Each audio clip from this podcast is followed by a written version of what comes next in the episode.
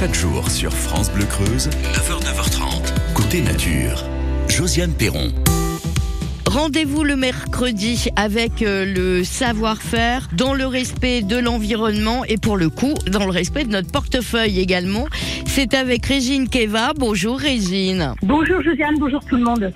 De nombreux ouvrages à votre actif aux éditions euh, Larousse, Régine. Et aujourd'hui, vous allez nous inviter à, penser à nos animaux de compagnie avec une poudre anti-parasite. C'est vrai que ça coûte drôlement cher, ce genre de poudre. C'est de la folie. C'est de la folie, d'autant plus qu'on sait qu'avec euh, le réchauffement et les risques de chaleur, de nombreux parasites vont s'inviter chez nous et s'invitent déjà.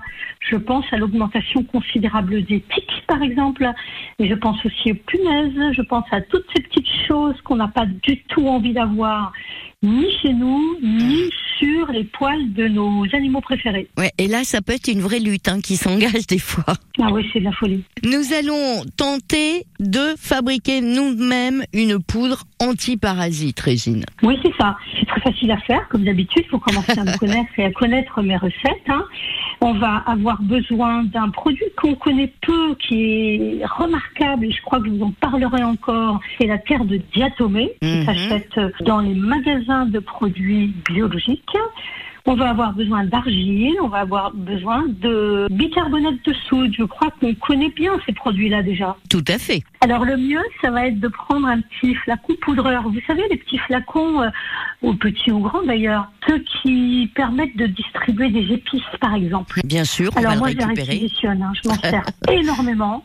Je les récupère, euh, je les nettoie, et je les laisse sécher, et après, je, je m'en sers pour faire un tas de choses. Et là, une fois qu'on a ces trois produits-là, donc la terre de diatomée, de l'argile plutôt verte, c'est ce qu'on disait euh, la dernière fois, du bicarbonate de soude, eh bien, on va prendre deux cuillères à soupe de chacun de ces produits qu'on va verser dans un flacon poudreur bien sec. On va fermer le flacon poudreur et on va secouer, tout simplement. Ah, c'est extrêmement simple. Alors, en, plus, ça coûte pas très cher. hein. Franchement, vous avez bien compris. Hein. Deux cuillères à soupe de chacun. Alors, en fait, chaque produit, la terre de diatomée, l'argile, le bicarbonate de soude, va avoir une fonction. Chacun de ces produits est un principe actif. C'est ça qu'il faut comprendre et c'est pour ça que ces produits fonctionnent bien. C'est qu'on n'utilise pas un produit euh, histoire de s'amuser, c'est qu'il a une raison d'être. Est-ce que vous pouvez nous en dire un petit peu plus sur euh, ces principes actifs? Eh ben, volontiers, volontiers. Alors la terre de diatomée, figurez-vous qu'elle est extrêmement intéressante. Vous savez, c'est les diatomées, ce sont c'est du zooplancton. Et quand on prend la terre de diatomée, on, la prend dans des endroits où ce zooplancton est mort. Mhm. Alors il est mort depuis euh, 2 milliards d'années ou 200 millions d'années. hein. Vous voyez, euh, Mhm. c'est pas quelque chose qui va dévaster aujourd'hui les océans. C'est des terres qui restent, qui sont là, qui, quand l'océan a reculé, il est resté des, la terre de diatomée. Et les diatomées, ce sont des, des, des petits zooplanctons. C'est magnifique à voir sous un microscope, puisqu'on peut les voir si on fait des, des séances de plancton, hein, découverte du plancton. Eh bien, figurez-vous que ces petits animaux euh, microscopiques ont une carapace en silice. La silice, c'est quelque chose d'extrêmement dur, c'est comme du sable si vous Mhm. voulez. Hein. Et ce qui est intéressant, c'est que ça a un pouvoir coupant. C'est-à-dire que la poudre de diatomée, quand on la saupoudre sur ce que j'ai fait ce matin, par exemple, dans, dans, dans mon jardin, j'ai observé qu'il y avait des petits pucerons. Eh bien, j'ai saupoudré sur un, un végétal de la terre de diatomée et chacun de ces grains microscopiques va agir comme des lames de rasoir. Des lames de rasoir, carrément, Régine. Nous allons vous retrouver tout de suite après Pierre Demar, enfant 2, pour la suite de cette recette de poudre anti-parasite.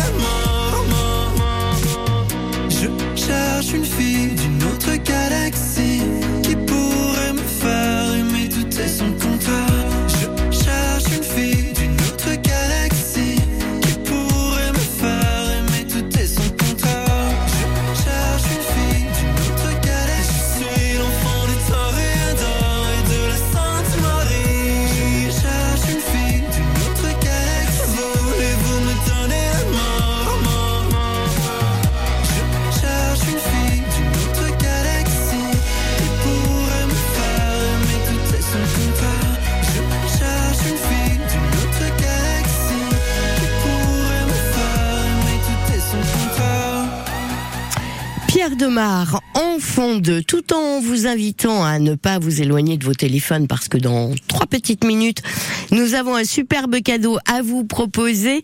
Nous retrouvons tout de suite notre invitée de France Bleu Côté Nature, Régine Keva, pour la fabrication maison d'une poudre antiparasite.